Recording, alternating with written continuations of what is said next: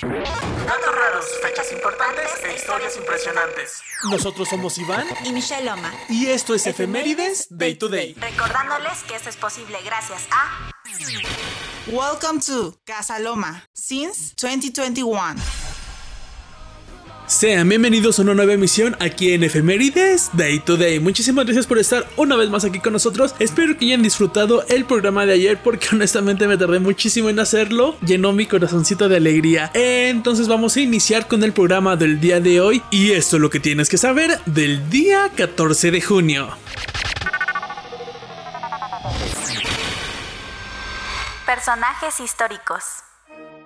Donald John Trump, nacido el 14 de junio de 1946, es un empresario, director ejecutivo, inversor de bienes inmuebles, personalidad televisiva y político estadounidense que ejerció como el presidente número 45 de los Estados Unidos de América desde el 20 de enero del 2017 hasta el 20 de enero del 2021. Nacido y criado en un barrio del distrito neoyorquino de Queens llamado Jamaica, Trump obtuvo su título de bachiller en economía en el Wharton School de la Universidad de Pensilvania en 1968, pero en 1971 se hizo cargo de la empresa familiar de bienes inmuebles y construcción Elizabeth Trump Son, que más tarde sería renombrada como Trump Organization. Debido a su carrera empresarial, Trump construyó, renovó y gestionó numerosas torres de oficinas, hoteles, casinos y campos de golf. Fue accionista principal de los concursos de belleza Miss USA y Miss Universo de 1996 hasta el 2015. Prestó el uso de su nombre en la marca de varios productos y participó en varios reality shows. Trump se encuentra entre las personas más ricas del mundo, en el puesto número 766 para ser exactos, con un valor neto de 3.100 millones de dólares. Pero claramente lo más importante que hizo fue ser el presidente de los Estados Unidos cuando ganó las elecciones generales el 8 de noviembre del año 2006 y accedió a la presidencia el 20 de enero del año 2017 a la edad de 70 años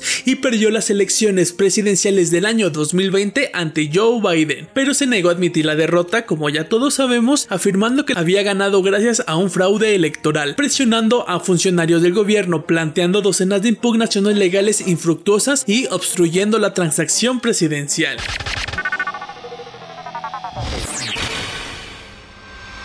Historia.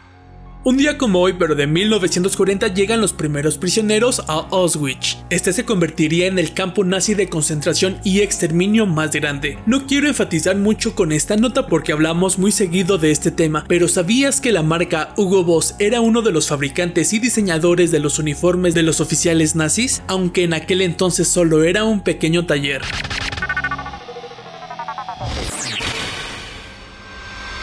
Música.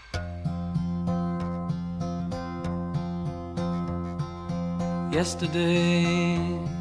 El 14 de junio de 1965, por primera vez, un miembro de los Beatles graba una canción en solitario. Se trata de Paul McCartney, que más un acompañamiento de un cuarteto de cuerdas graba Yesterday, I'm Down y Have You Seen a Face. Yesterday es la canción más radiada de la historia y la más versionada, con más de 3.000 interpretaciones grabadas por diferentes artistas. Y antes de despedirme, les quería pedir un favor. En Spotify ya le puedes dar 5 estrellitas y la campanita para que les avise cuando cuando sale un nuevo programa. Me ayudarían bastante si le pican a esa opción. Obviamente en 5 estrellitas, no se enojetes. Para poder crecer un poquito más y convencer que haya una tercera temporada. Entonces sería todo de mi parte. Mi nombre fue Iván Loma y me están escuchando el día de mañana. Que tengas un precioso día.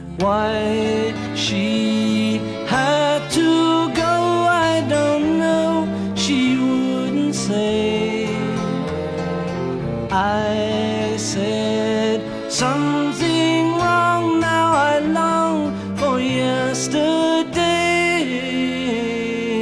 Yesterday. Gracias por acompañarnos en el episodio de hoy. No te olvides de seguirnos, por favor, cuídate. Esto fue Efemérides Day to Day. Datos raros, fechas importantes e historias impresionantes.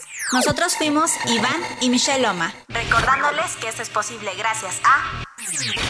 Welcome to Casa Loma since 2021.